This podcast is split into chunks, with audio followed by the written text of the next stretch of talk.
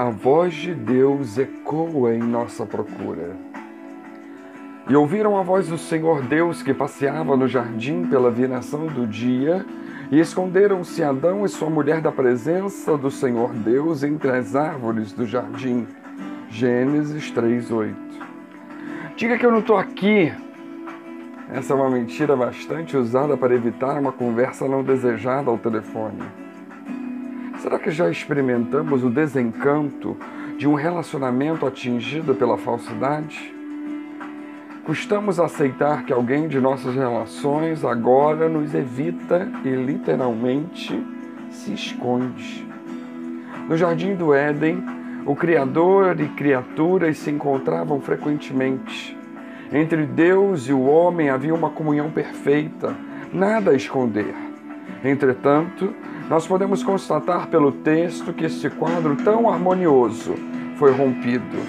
Se Deus não fosse onisciente, não teria tomado conhecimento da desobediência de Adão e Eva ao visitar o jardim para mais um amável encontro na viração do dia com as suas mais importantes criaturas. O objetivo de Deus não era simplesmente visitar o jardim Deus, na verdade, buscava o centro do seu interesse, o homem. E ele diz: Adão, onde estás? Adão se esconde entre as árvores e entre as suas desculpas esfarrapadas. Eva reconhece ter sido enganada, mas aponta para outro culpado. Desobedeceram a Deus e, temendo por sua rebeldia, esconderam-se do Todo-Poderoso. E logo começam a aparecer as consequências do pecado: o medo, o egoísmo, a acusação. Hoje não tem sido diferente. Será que nós também temos nos escondido de Deus atrás de desculpas e justificativas? Ah, eu não tive tempo. Ah, eu cheguei tarde, cansado do serviço. Ah, mas domingo é o único dia que eu tenho para descansar. Ah, eu até gostaria de estar no culto, mas eu tinha um aniversário ao qual eu não podia faltar. Ah, mas meu time estava na final e o jogo foi exatamente na hora do culto. Ah, eu estava pronto para vir à igreja, mas recebi uma visita de última hora e no momento em que estava saindo, ah, eu até podia ajudar, mas isso não é mais para mim. Ai, passou o meu tempo.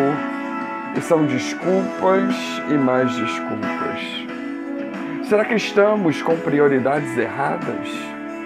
Mateus 6,33 nos exorta: buscai primeiro o reino de Deus e a sua justiça, e todas essas coisas vos serão acrescentadas. Ou será que nossa culpa tem nos afastado de Deus? Se for culpa ou pecado, lembremos-nos que a nossa culpa e os nossos pecados já receberam um tratamento definitivo em Cristo, no Calvário, que torna possível a nossa comunhão com Deus. Entretanto, uma decisão de nossa parte precisa ser tomada: abandonar o pecado, deixar nossa culpa nas mãos do Deus Todo-Poderoso e nos apossarmos das bênçãos que o Senhor Jesus conquistou na cruz.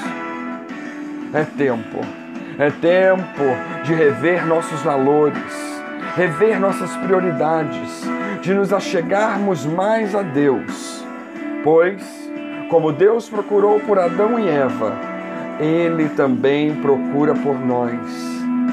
Deixemos, sim, deixemos ser achado por Ele. Que Deus nos abençoe.